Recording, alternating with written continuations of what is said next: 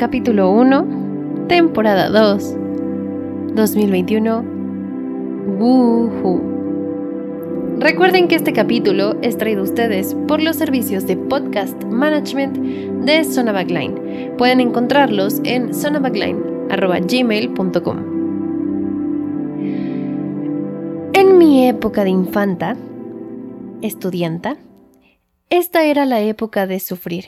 Era post-Navidad. Algo que mis hermanos y yo hacíamos era cantar canciones navideñas en esta época. Eso lo hacíamos más o menos de septiembre a finales de enero del año siguiente.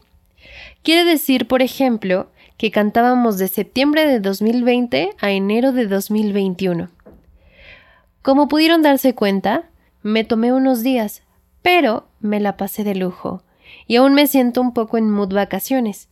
Mi cerebro se queda ahí, tranquilo. Estos días he pensado en el cansancio y el miedo. Yupi. ¿Ustedes conocen la historia de la mansión Winchester? Se encuentra en San José, California, y perteneció a Sarah Winchester, esposa de William Winchester, quien fue el inventor del rifle Winchester de repetición. Cuenta la leyenda que se ha ido construyendo alrededor de Sara, que se puso en contacto con una medium porque comenzó a sentir que la perseguían. De acuerdo con algunos medios, es más probable que se contactara con la pitonisa en un intento por comunicarse con su difunto esposo. Supuestamente la mujer le dijo a Sara que su familia había sido maldecida por todos los que habían sido asesinados por las armas Winchester y le recomendó a Sara mudarse al oeste, construir una casa y continuar trabajando en ella eternamente para apaciguar a los espíritus bajo el riesgo de morir si no lo hacía. Alrededor de 1886, Sara se mudó a San José, California, donde compró una granja sin terminar de ocho habitaciones y se recluyó para centrarse así por completo en su gran proyecto levantar una casa renacentista donde la construcción de habitaciones y la renovación nunca se detenían. Pasó 32 años de su vida haciendo esta casa, hasta que murió. Hay mucha información en Internet, por lo que me resulta un poco difícil discernir de la realidad y lo ficticio. Y además nunca he ido. Así que pensemos que todas estas fuentes dicen la verdad y que Sara los cuates sí tenía miedo de que las almas de los fallecidos por el rifle de repetición la asesinaran o embrujaran. Quiere decir que pasó 32 años de su vida con miedo de morir hasta que se murió. Otro punto que me lleva a preguntarles, ¿ya vieron Soul de Disney? Claro que sí. No los voy a espolear tanto, pero desde mi perspectiva lo relaciono a Sara como una pequeña muestra de la chispa. Recientemente platicaba con una amiga sobre el miedo.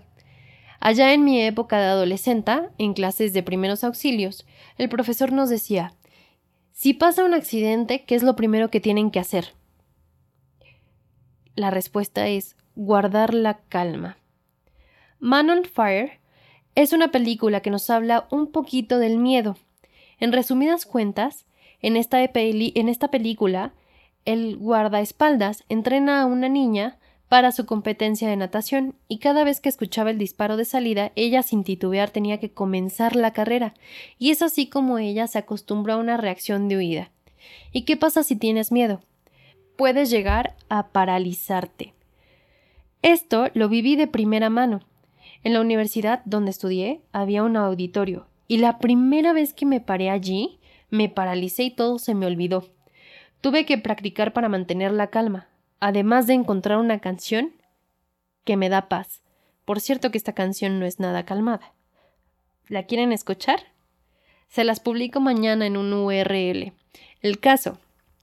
Nuestro cerebro tiene la capacidad de crear algunas reacciones de pensamiento y acción, pero el miedo funciona de forma automática según mis fuentes, es el proceso que tiene lugar en el hipotálamo, el hipocampo y la amígdala cerebral comienza con un estímulo.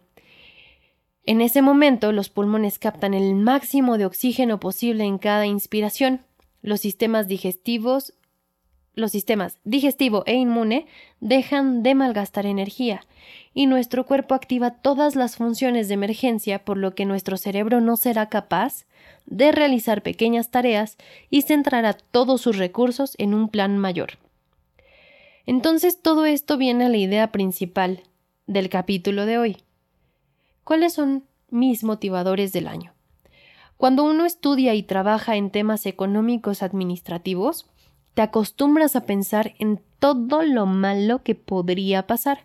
¿Cuáles son las consecuencias de cruzar la calle en el SIGA, por ejemplo?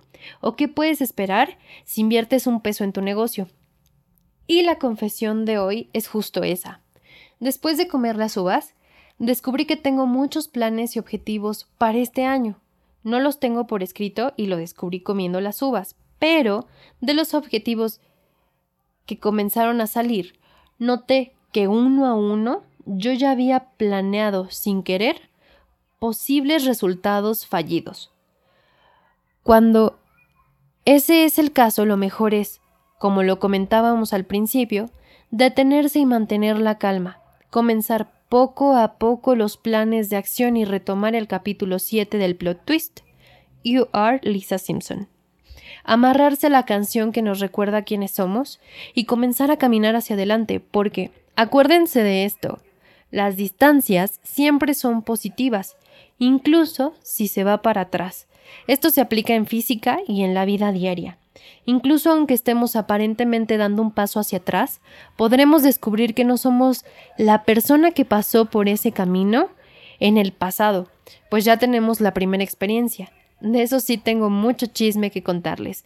Pero el caso para el capítulo de hoy es caminemos lento pero seguro y no nos detengamos por el miedo y la incertidumbre del año. Que pasen un gran día, semana y año. Les mando un abrazo virtual y nos vemos en su siguiente plot twist.